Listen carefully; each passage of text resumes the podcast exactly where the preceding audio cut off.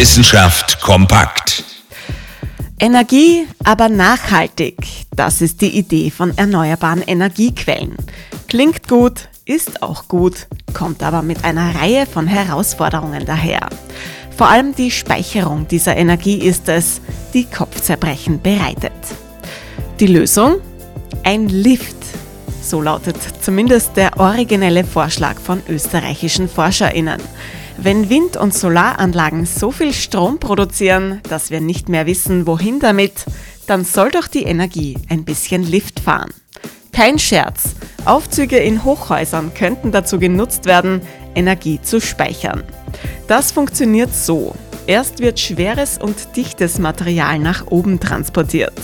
Bei Bedarf fährt dieses Material dann wieder nach unten. Und die Energie, die beim Bremsen entsteht, die wird in Elektrizität umgewandelt.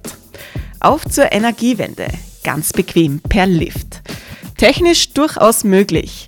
Praktisch ist ein solches Aufzugssystem dann doch etwas schwieriger umzusetzen. Aber sonst wäre es ja auch keine Herausforderung. Interessante Themen aus Naturwissenschaft und Technik.